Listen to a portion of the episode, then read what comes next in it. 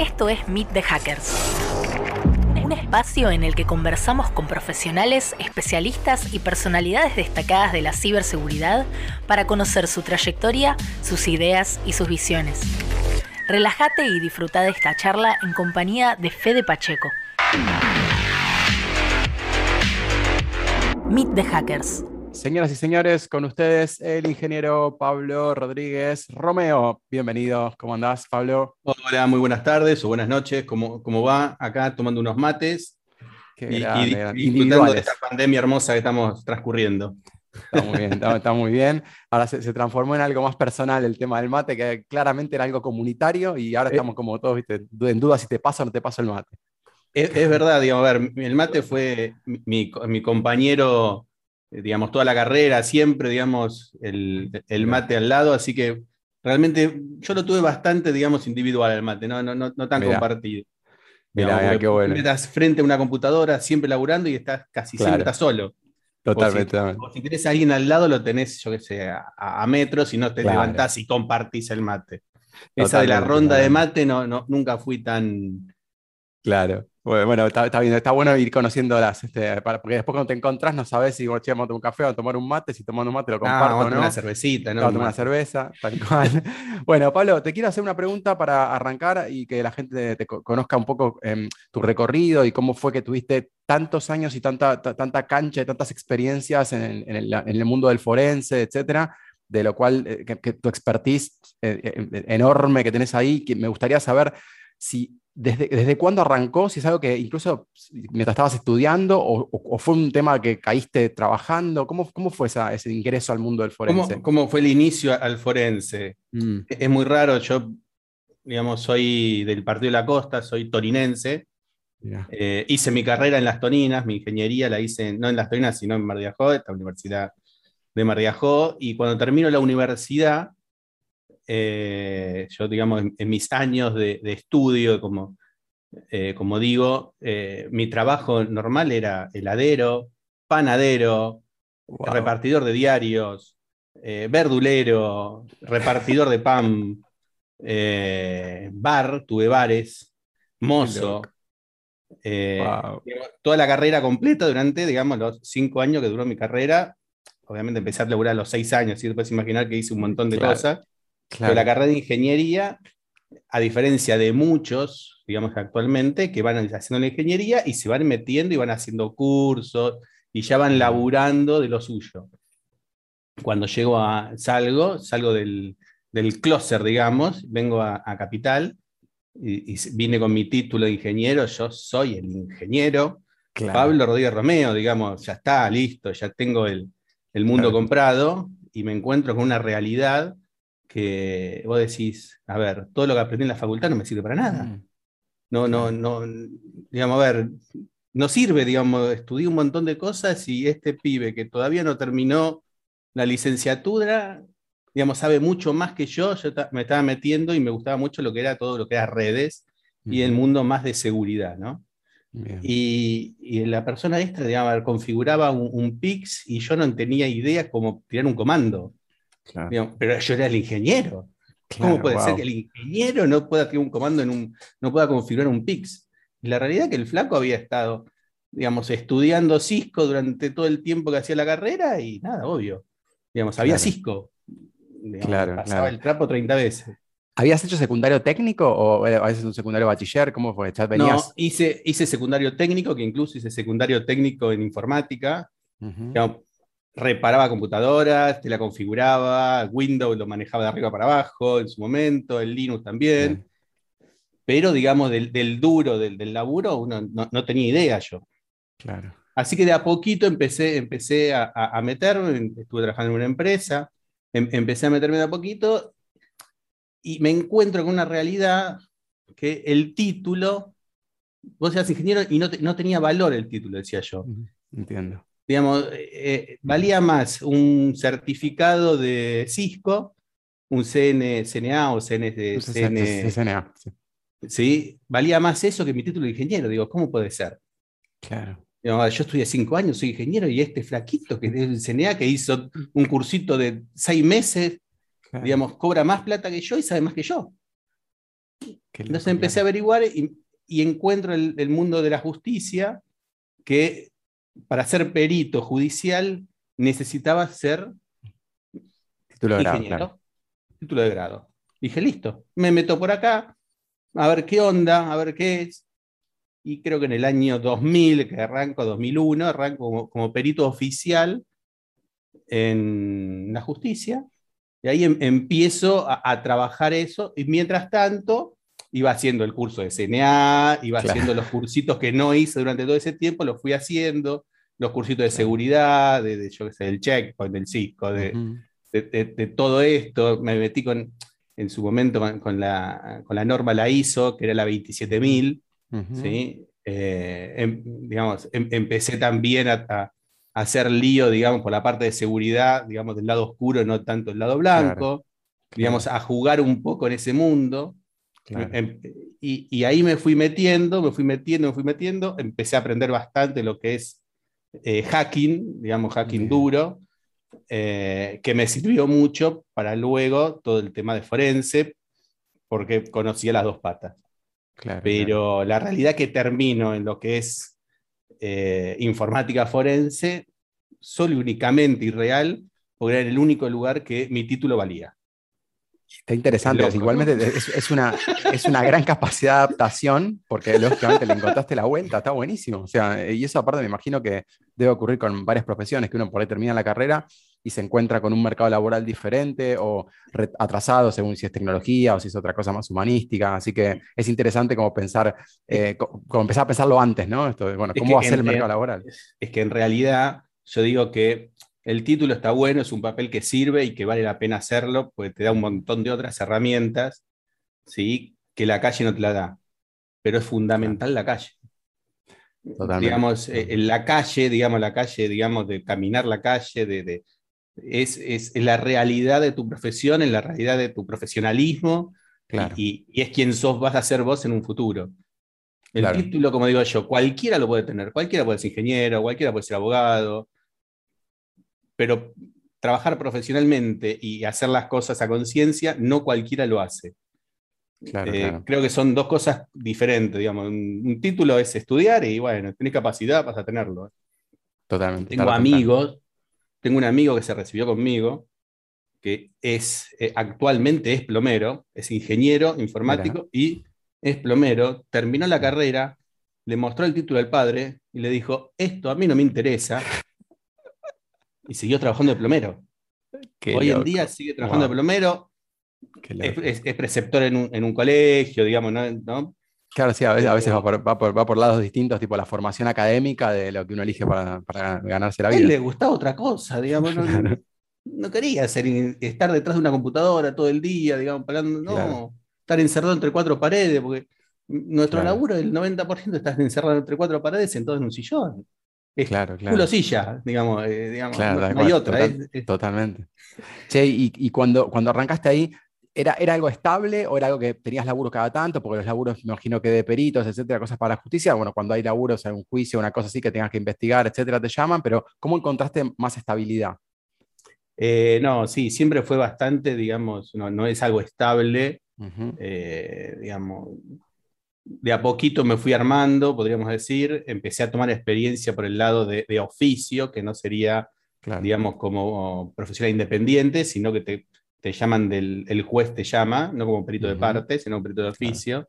De a poquito me fui haciendo conocido, me fueron conociendo y empezaron a llamar, digamos, los abogados y los estudios y bancos y demás para trabajar para ellos y no trabajar de oficio.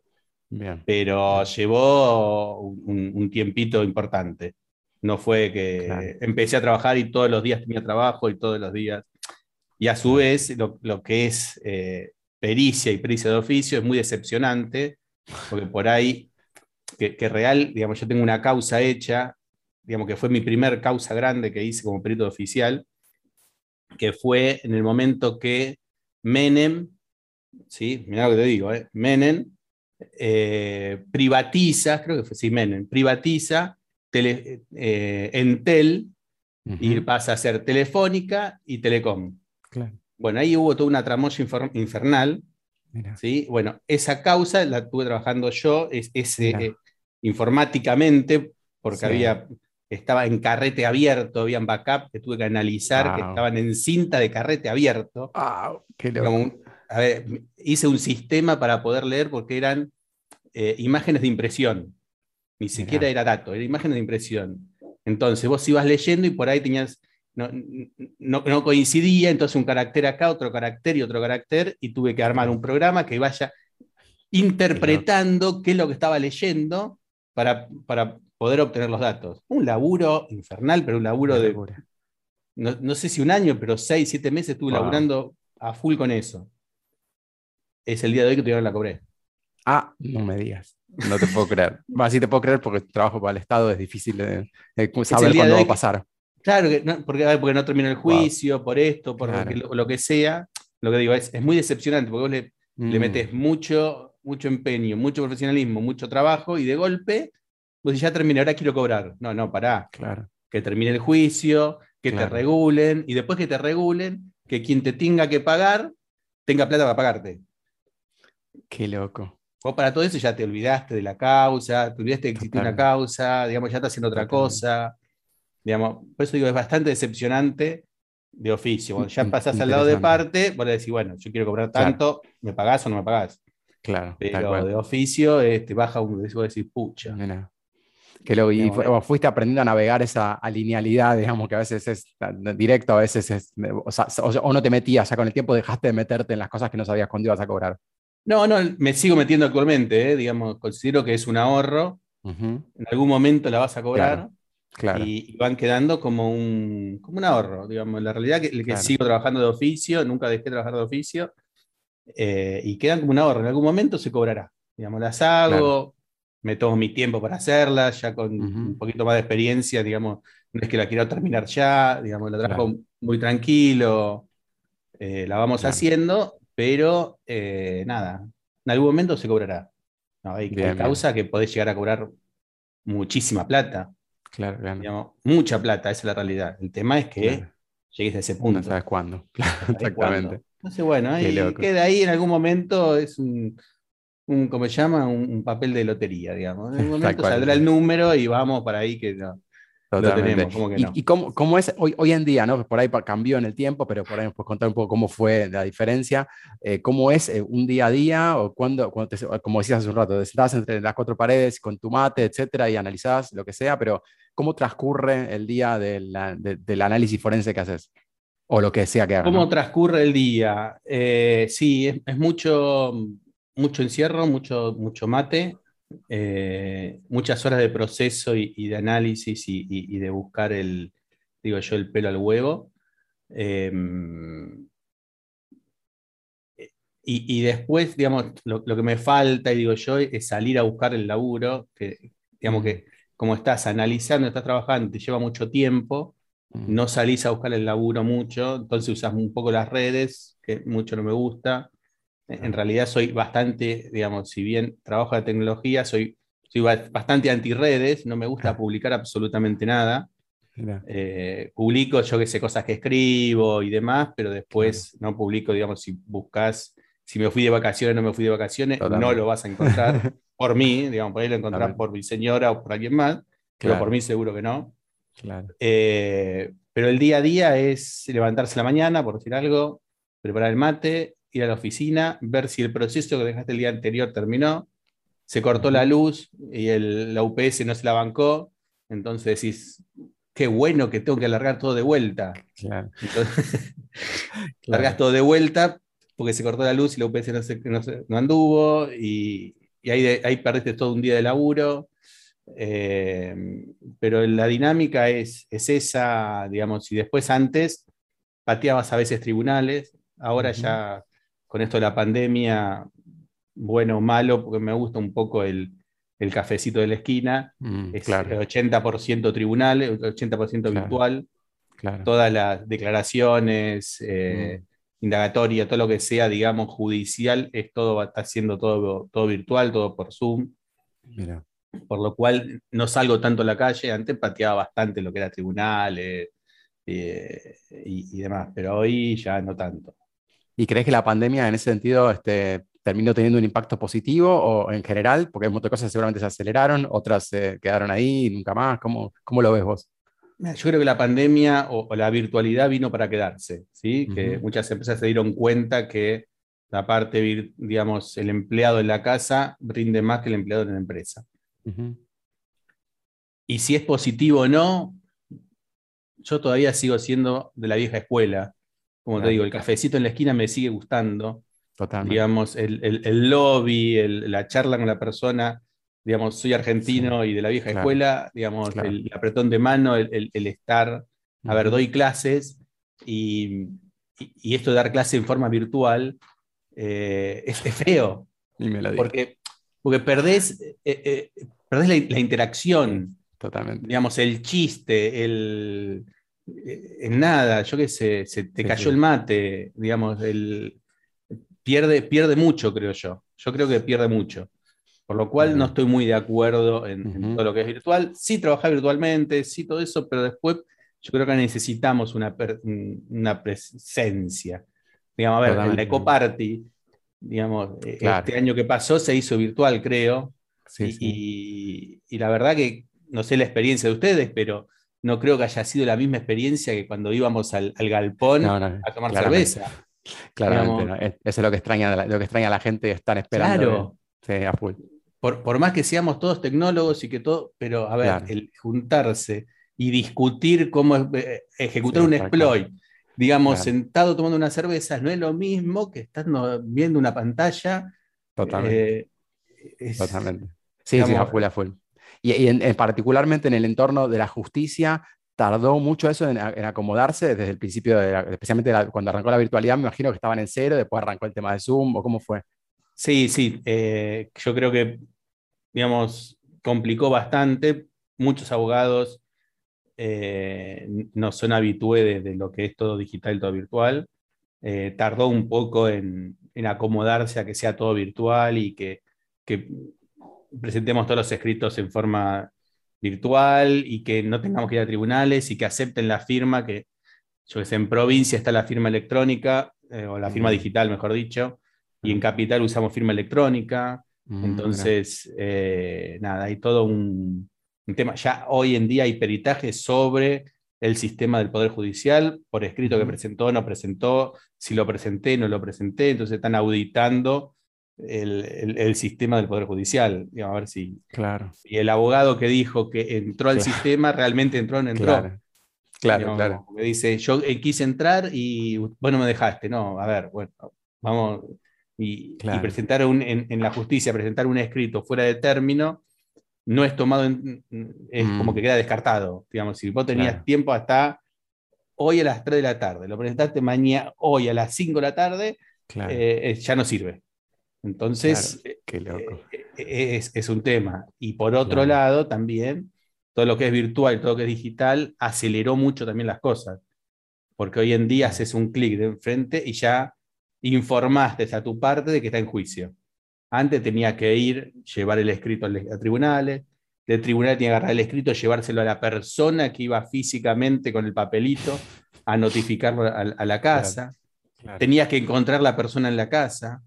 Digamos, muchos le sacaban el número a la casa, entonces como no tenía número no lo podían notificar. Hoy se notifica. Claro. Hoy al tener un domicilio electrónico, está notificado. No hay otra. Claro, totalmente. No, súper interesante, súper interesante y es, es, algo que seguramente haya, se haya modificado en el tiempo y por ahí, aparte de esto, sí, así, este, es, interesantísimo. Y eh, en cuanto a la parte que, que vos ibas este, aprendiendo, las cosas que ibas encontrando, eh, eh, eh, me, pongo en, el lugar de la gente. Yo, por, gracias a Dios, tuve un montón de, experiencia con colegas haciendo cosas de forensic, eh, ayudando o, con colegas que, se dedicaron a eso en el tiempo. Em, y obviamente la, gente por ahí que no está en tema piensa más en la serie de televisión, en CSI mm. y las cosas tipo, hasta en Bones, te diría, que usa más tipo antropología forense, psicología forense, tipo como forense, que, que forense a todo. Y hay mucha gente con la que me encontré, especialmente de fuerzas de seguridad, de policía, etcétera, que están por ahí más cercanos a casos policiales, donde la cosa se pone turbia, no es tan divertido encontrar eh, material de este, fotográfico, etcétera. ¿Cómo fue, eh, en, qué, casos te encontraste vos o cómo fue tu, experiencia en, en, tema de los casos en los que te metiste? Mira, casos creo que tuve, tuve todo, desde pornografía infantil, asesinatos, suicidios, robos, eh, hablando siempre de lo penal, ¿no? Digamos, Claro. después si vas a lo civil, también estafa. Mm, Eh, la, la verdad que, que estuve en, en un montón de causas, un montón de causas muy conocidas. eh, eh, eh, estuve, estuve, traba- estuve trabajándolas, pero mm, creo, creo que la pregunta es cómo yo me sentí claro, claro, eh, ¿cómo te encontraste? digamos, cómo, cómo me encontré en, esa situación. La verdad que todo lo que es pedofilia, digamos, todo lo que es, digamos, eh, abuso infantil, me encontré muy mal, porque es algo feo de ver, es algo, in- Ujú, la verdad Claro. que no es agradable y, y- y por lo menos yo no entiendo cómo una persona puede eh, gustarle algo así. Claro. ¿sí? Eh, actualmente, digamos, el primero que tomé, que digamos, me enojé incluso con, con el cliente, porque Mm. normalmente cuando vas todos son inocentes. Claramente, dice, no, no, no. Vos le decís, pero mirá que si vos en algún momento tuviste imágenes o tuviste cosas o, o entraste o lo que sea, digamos, lo vamos a encontrar. Claro. Decime si lo vamos a encontrar o no, porque si lo vamos a encontrar, yo veo si acepto o no acepto. Claro, si vos me decís que no y después lo encuentro, claro, digamos, es un problema. tremendo. Y, hay, y el- mucha gente te dice, no, no, no, no, no, no, no, no, no. Y cuando va y le decís, pero escucha, mira, encontré esto totalmente clasificado. Claro. Digamos, a ver, no, Claro. bueno, lo que pasa que, no, macho, eh, la verdad que te encontrás en una situación muy fea. Qué y loco. después, todo lo que es, eh, todo el resto de las causas, digo yo, eh, nada, las, las transmito, las paso, las, las transcurro. Y algo Claro. que yo tengo, que incluso mi señora me, me dice, ¿cómo puede ser? Digamos, no me...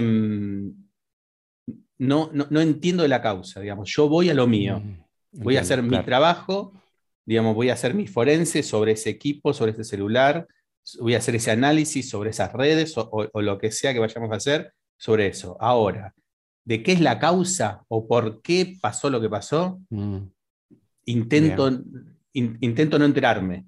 claro, digamos, entero o, claro. o- o analizo lo que me sirve para hacer mi trabajo. Claro. Después, todo el resto, eh, no, no leo la causa o no me, Mirá interiorizo de la causa totalmente, porque no, si no, No, no, es como claro. que tenés mucha info en la cabeza y, y empezás Claro. a hacer por ahí juicios de valores que, que no corresponden.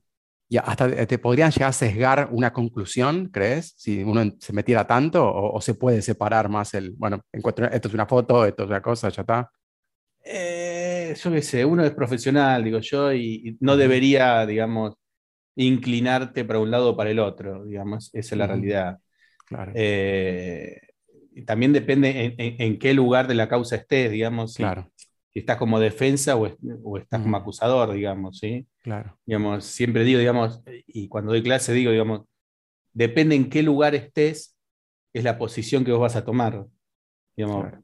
Uno como profesional y como perito y, y demás, no debe ni puede mentir, porque puede ser enjuiciado por mentir o arruinar una prueba.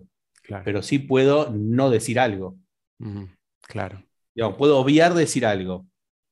Por decir, no sé, yo qué sé, a ver, estamos buscando eh, el log de conexión de, eh, del Windows, yo qué sé, bueno, yo sé dónde está el log de conexión. Y el perito que está trabajando, digamos, no sabe dónde está. Si a mí me interesaría la prueba, le digo, mira, el log de- se encuentra en tal lugar, fíjate que ahí está. Mm, Pero si a mí no me interesa la prueba, Bien, por ahí no le digo nada. claro. Buscalo Entiendo, vos. entiendo. Si no lo encontraste, no lo encontraste. Totalmente ¿no? entiendo. Por eso digo, las posiciones que uno se va, se va digamos que es parte del, del juego, digamos, yo Claro. Interpreto, digamos, mi profesión como un juego, digamos, Bien, está, digo, está totalmente. mal, pero es, yo creo que, creo que es un juego, digamos, que, que- que cuando estudiaba, eh, digamos, siempre fui buen matemático, yo creo que ya hoy tengo la cabeza quemada, y, y tomaba la, la matemática como un juego. Si vos me preguntabas cuál era la fórmula que apliqué, yo te decía, no sé. ¿Te resolví el problema? Sí. Listo. Digamos, mi- e- era un desafío para mí resolverlo y era un juego para mí resolver ese, ese problema. Ahora, ¿qué estoy aplicando? no sé, fíjate que apliqué, no tengo ni idea, lo tengo en la cabeza y lo apliqué y resolví el problema, Claro. punto. está bueno, está bueno. Y, y es, y esa locura fue, digamos, que sigo aplicando. La en canalizaste. lo Claro, digamos, resuelve el problema, veo cómo, cómo se aplica la solución y vamos a solucionarlo. Digamos, incluso cuando trabajé, digamos, estuve trabajando muchos años como jefe o más o menos, yo qué sé, en un, en un data center en- y, y, digamos, y, y mi objetivo era resolver los problemas.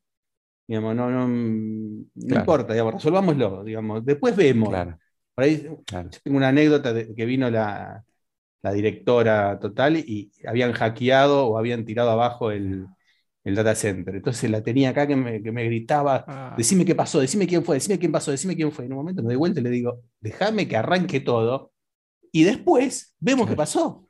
claro. Pero primero, tengamos solución, que la gente pueda entrar y después vemos qué, qué, qué sucedió claro. digamos, corto todo, que arranquen todos y después vemos qué sucedió, pero demos una solución primero, no, no porque si no podemos hacer las dos cosas al mismo tiempo. Y se enojó y se fue. Mite Hackers y todos los proyectos de Ecoparty cuentan con el respaldo de Banco Galicia y Dreamlab Technologies. Y después estuviste mencionando eh, algunas cosas que también te quería preguntar, que es, en algún momento te encontraste con el, con- del lado del docente. ¿Cu- ¿Cuándo fue? ¿Arrancó eso o cómo llegaste a empezar a dar clases? ¿Cómo fue? Eh, clases realmente estoy dando desde siempre, desde que terminé la secundaria incluso, cuando terminé la secundaria hice dos años de sabático. Eh, que también es- no lo conté, digamos, yo me había, Bueno, cuando terminé la secundaria, me había anotado en la UBA para estudiar también informática. Eh, yo soy de la costa, entonces le dije soy de las Toninas. ujú. Eh, y, y cuando me tenía que venir para Capital, que estaba mi hermano viviendo, tenía casa, tenía, estaba anotado todo, es como que me fui al mar a despedirme y dije, con pasaje en mano, dije, no, yo de acá, Apa. de esta paz, no me voy. Wow, entendible. Y me quedé en, en- en Toninas Wow.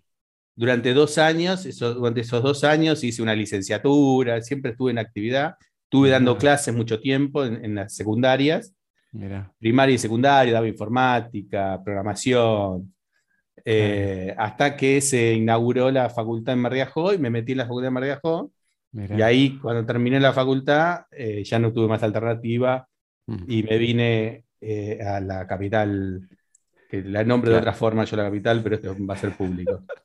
Está muy bien, está muy bien. Sí, eso, la verdad que sí, sí, e- es entendible. Me imagino hay, hay varias personas, varios pro- profesionales que, con los que charlo que se tuvieron que venir por ahí para encontrar oportunidades de cosas más grandes o más, más cantidad, etcétera. Y sí, hay, un hay como un encontronazo con, con la ciudad que es, es inevitable, me parece, ¿no? Es que en realidad yo hoy en día no sé cuál es General Paz y cuál es Panamericana. o sea, la negación, ya convengamos que la, la negación de capital. No, no, es una negación absoluta, digamos, no, Mirá, no, no, no, no, no, no, no me interesa. Qué loco, vos. Eh, de hecho, tengo mi casa en las Toninas, intento estar mucho tiempo allá en las Toninas, digamos, voy y vengo, voy y vengo. El coche, digamos, tiene más kilómetros de ruta que, que otra cosa. Claro, claro. Eh, pero bueno, vuelvo a lo que es docencia. Digamos, cuando termino también la facultad, hice un curso de, de docencia para dar clases. Y, y nada, y ahí estuve dando clases. Después, cuando me vine a Capital, eh, dejé un, un tiempo porque, como te dije, vine y pensé que era el ingeniero y me di cuenta que era un Pablo. Eh, tuve cinco o seis años sin, sin dar clases, después empecé a contactarme y demás, y em- empezaron a ofrecerme y empecé a aceptar de la, eh, dar clases, siempre en lo que es informática, informática forense, clases un poco de seguridad, pero ya seguridad la dejé bastante, Mirá. bastante de lado. Y la gente que está arrancando, que se, que se encuentra en estos cursos, ¿cuál es su, como, lo- con, lo- con lo que llegan? ¿Con qué, qué- buscan? O sea, ¿buscan exactamente eso? ¿O en realidad, viste que uno se da cuenta a veces que está estudiando que le tocó esa materia o lo- y tangencialmente No. le, le copó, pero ¿qué se encuentran? Mira, a ver, e- es, es relativo, porque, digamos, las clases reales que, que doy, reales, yo que sé, en la UBA, en, Ujú. en la de la policía, en la USAL y demás, son para gente en general, muchos abogados, muchos criminólogos, no es al técnico en general. Interesante. Entonces, cuando vos empezás a hablar y empezás a contar y empezás a darle la clase de las cosas que se pueden hacer, es como que se asombran y que como que da un poquito de miedito de realmente de, de, de qué se puede obtener de un- una simple computadora o un simple teléfono. Claro, ¿sí? claro. O, o de la navegación que vos tenés en Internet. Eh, la reacción que tengo es esa, que tienen como miedito. Después, cuando vas a la parte técnica, los cursos y demás que das, lo que buscan es eh, conocer, digamos, eh, cómo hacer las cosas. No que una herramienta, Mm. digamos, porque no, no es que vas a explicar cómo funciona el Encase. Claro. ¿sí? Vas a explicar, digamos, cómo el Encase consigue las cosas Claro. y dónde las encuentra. Claro. ¿sí? Encase es un, un software de, de- de forense. ¿sí? Porque yo siempre digo, digamos, hoy en día tenemos programas y, y software y herramientas que apretás un botón y te da la solución. ¿sí? El tema es que vos en algún momento posiblemente tengas que sentar delante de un juez y tengas a un Pablito del otro lado y te pregunte, ok, ¿cómo Claro. tuviste eso que te estás diciendo? No me puedes responder. Hice siguiente, siguiente, siguiente y me dio este resultado. Me tenés que Claro. decir de dónde sacaste la, la- Claro. la obtención, digamos, tenés que, tenés que entender un poco el, el- el crudo de todo eso. Claro. Digamos, eso te lo las herramientas te facilitan el trabajo. Estamos de acuerdo. Pero es lo mismo que una amasadora para hacer el pan, digamos, puedes amasarlo a mano. Claro. La amasadora te lo, te lo facilita y no, no amasas a mano, pero tenés que saber amasar. Totalmente. Y de la gente que viene por las cuestiones más técnicas, así que viene a estudiar eso, ¿qué, qué tema, hay algún tema que les, que les cueste más o que dijeron, o que, o que digan, uy, pues, tengo que aprender esto para entender forense, pensé que era más fácil? Como, ¿Con qué se encuentran que les sorprende que digo, oh, qué loco esto? Eh, sí, les sorprende, digamos, cuando entras al, digo yo, al, al duro, digamos, que vienen a aprender a utilizar un programa. Ujú. Y la realidad que uno intenta explicarle no utilizar el programa, sino cómo obtener, cómo hacer Carby, por ejemplo. Yo no quiero que hagas Carby con Encase, sino que agarres el bloque El y binario. que hagas Carby, claro, el binario y que hagas Carby a mano. claro. Entonces dice, pero estoy 10 horas para encontrar un archivo. sí, estás 10 horas para encontrar un archivo, pero si vos no sabes, a ver, Mm, es, es lo mismo que yo digo, tenés que saber cómo crear un directorio, digamos, Claro. cómo hacer un MD, digamos, para entender qué es. Digamos, tenés que ir al, a, a- Aunque a- sea una vez. aunque sea una vez. Después sí usa el coso, pero mínimamente tenés que saberlo, digamos. Lo que digo yo- y, es, eso creo que es en todo, digamos. Vos no tenés que saber todo. Digamos, de hecho, yo no sé todo y es una de las cosas que no dije que me atrapó también es- es- esta profesión o, o esta especialidad. Que vos todos los días estás aprendiendo algo. Todos los días estás estudiando para dar una solución de algo o encontrar algo nuevo. Digamos, no, no es algo que siempre lo mismo, está constantemente cambiando. Hoy buscas una cosa, cambió el sistema operativo, cambió esto, hoy estamos con el quilombo de los encriptados, los discos encriptados, que Mm. sacas un disco de la computadora y lo pones en otra y no funciona. Entonces, ten- eh, tenés siempre un- un- una traba a, a- a romper, digamos. Sie- Siempre, estás estudiando algo. ¿sí? Claro, está bueno, está bueno. por lo Está cual, bueno. uno lo que tiene que saber es utilizar esa- esas herramientas ¿sí? para eh, resolver el problema. Vuelvo a lo, a lo mismo. Digamos, vos tenés que. A ver. eh, eh, tenés que saber que hay un diccionario. No tenés que saber la definición de todas las palabras. Claro, tal cual. Vos sabés que existe un diccionario. Cuando No necesites saber, vos vas al diccionario, buscas la palabra Claro. y tenés la definición. claro, Y, creo, creo que esa es, es la base de todo, digamos. Porque te dicen, vos sabés y no, pero déjame que, que lo estudio. Claro, Y claro. si no, digamos, llamaré al especialista que me explique y, y- y lo haré. Pero, digamos, yo no me considero que sé todo, ¿no? claro. sé Y- y en- cómo avanzar, sé dónde buscar. Bueno, eso te, eso te voy a preguntar. En, en el aprendizaje ese que vos que le buscas, ¿cuáles son tus fuentes de información o dónde, dónde, dó- cómo, te- cómo estás al día con tu tema? Al día nunca, pero, pero, pero sí, mucho blog, mucho, muchos cursos. Yo qué sé, en esta época de pandemia hubo un montón de cursos y gente que Ujú. por ahí el, el 80% lo sabés, pero agarraste un 20% que no sabías y ya es un montón. Sí, sí. Eh, mucho internet, mucho dark web, digamos que hay mucha información ahí, que la dark web no, es- no es, no es- no- no es totalmente Claro. mala, digamos, hay un montón de cosas muy buenas. Eh, digamos, de ahí me nutro y después colegas, amigos, charlas entre nosotros mismos, somos, yo qué sé, cinco o seis grupos que estamos constantemente intercambiando y viendo cuál es el problema que tenemos que solucionar.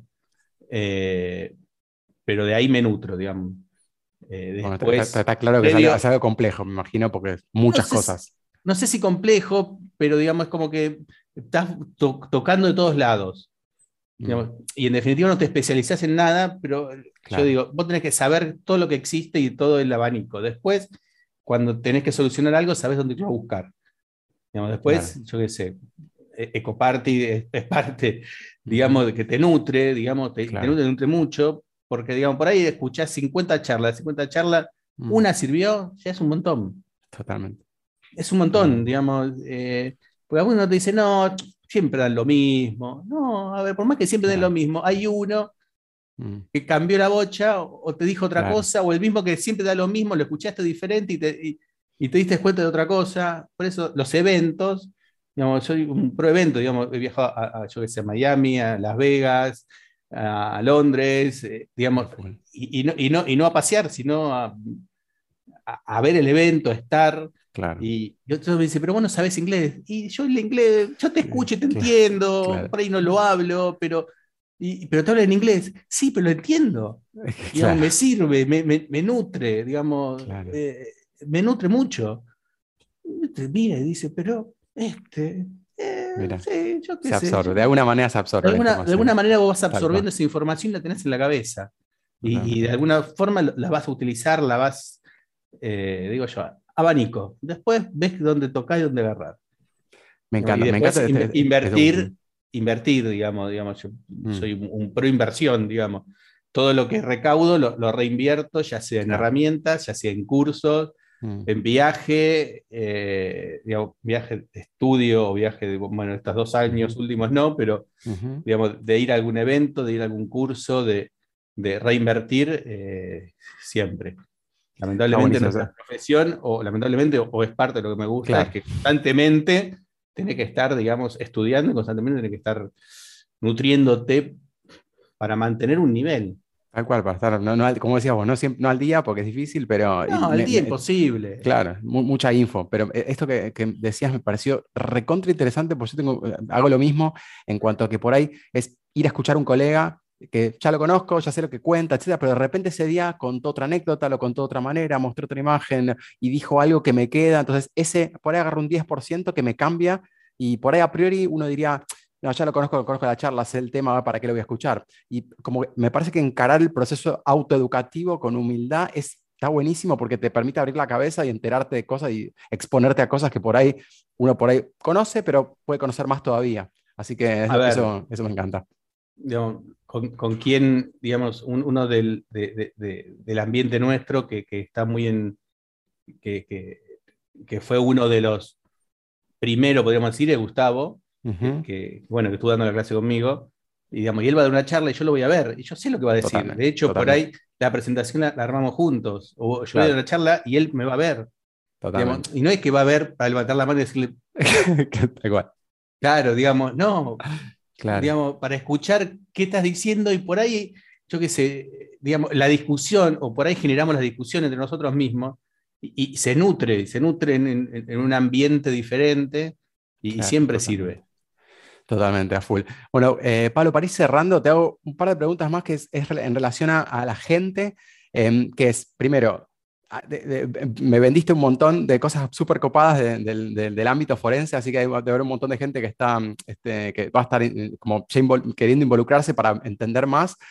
¿Qué consejo le daría a esas personas que se quieren meter? ¿Están explorando seguridad en general y están conociendo, se dieron cuenta que les copa? ¿Qué consejo les das? que, que bajen las expectativas, ¿sí? que sean humildes em, y, que, y, que, y, que, no vayan detrás de la plata, que no se mm. metan en esto porque voy a mm. ganar plata. Digamos, porque creo que es el, el, error más grande, digamos. Yo digo, la plata viene sola. Si es que viene, digamos, vos tenés que hacer algo que te gusta. Digamos, buscar algo que te gusta, algo que, que te nutre a vos. yo creo que, el consejo de la vida es buscar algo que a, uno le nutra, no, no ir detrás de, un objetivo que puede ser la plata. Está buenísimo, me encanta y, está, y es un gran tema para poner arriba de la mesa porque hoy en día más que nada es, se piensa mucho en esto, bueno, mira, tecnología, que programar, que yo, tal cosa de la plata, y por ahí después se dan cuenta que en realidad no era tan divertido o tenía, era, parecía más sexy de lo que en realidad era, o de nuevo, uno una cosa es hacer todo, todo el día esa cosa. O sea, podemos decir, qué copado esto, sí, lo hago una vez cada tanto. si tenés que hacer estas nueve horas por día sentado en un lugar haciendo eso mismo, por eso mismo que parecía divertido, parece que no sé si me la banco. bueno, tocaste algo de la programación. Creo que la programación, personalmente, es uno de la parte informática, de una de las partes más aburridas, ¿sí? Pero con mucha satisfacción. Digamos, porque cuando vos lográs solucionar el, tema ese y, y, ves, como dije yo una vez, yo que sé, y en, su momento, cuando estudiaba, hice las pelotitas de Telefe. Cuando yo logré que esas pelotitas de Telefe se muevan, digamos, era un logro infernal, era una boludez. ¿sí? Pero la satisfacción que te da es muy grande, pero esa satisfacción es un mes de culosilla. Totalmente. Mucha línea de código, mucho probar y mucho de bailar. Por eso. Mucha, exactamente, digamos. Por eso dicen, no, los programadores ganan un montón de plata. Sí, está bien, pero ¿cuánto culosilla tienen? Totalmente, Digamos, ganan bien, sí, pero digamos, mucha culosilla, ¿no? No es que se sentaron, tiraron cuatro líneas y, no. Claro, claramente. ¿no? Y bueno, ciberseguridad tiene un poco eso, esto de que atrae mucha gente, pero no todo el mundo se queda, porque en el mediano plazo, obviamente, primero hay que encontrar el nicho, obviamente, y después hay que ver si realmente meterse ahí y especializarse tanto y estar tan al día, si estás, si te gusta ese estilo, porque no para todo el mundo, hay gente que, que actualizarse, está leyendo todo el tiempo, mucho en inglés, como decías, etcétera, por eso no le gusta tanto, entonces es un poco la barrera de entrada por ahí, por así decirlo, así que está buenísimo. Bueno, nada, espectacular, me encantó la charla, seguramente en algún momento tendremos otra, y si no será en la Ecoparty presencial, sin duda, sin lugar a duda, en la que venga este año, así que Pablo, muchísimas gracias. ¿La, ¿la van a hacer presencial este año? No tengo idea porque este, la organización depende mucho de, cómo vengan las cepas y qué sé yo, bla, pero si, si, la gente está escuchando esto dentro de un año, ya, ya lo va a, haber, sabido, pero todavía nosotros no lo sabemos porque es como que falta, falta meses en, este, en este momento de la, de la, humanidad, creo que es una cosa de futuro del futuro, como si fuera Asimov. Así que esperemos que sí, obviamente así nos encontramos. Y nada, muchas gracias por esta charla, por toda la información que compartiste y nos vemos la próxima. Nos vemos la próxima. Gracias a ustedes. Dale, gracias Pablo. Chao, chao. Esto fue Meet the Hackers. Condujo Fede Pacheco. Si te gustó la entrevista, compartila en tus redes. Difundila entre tus contactos y seguinos en Spotify. Ah, lo más importante, no te pierdas el próximo episodio. Para saber más sobre Ecoparty, visita ecoparty.org o seguinos en arroba ecoparty en todas las redes sociales.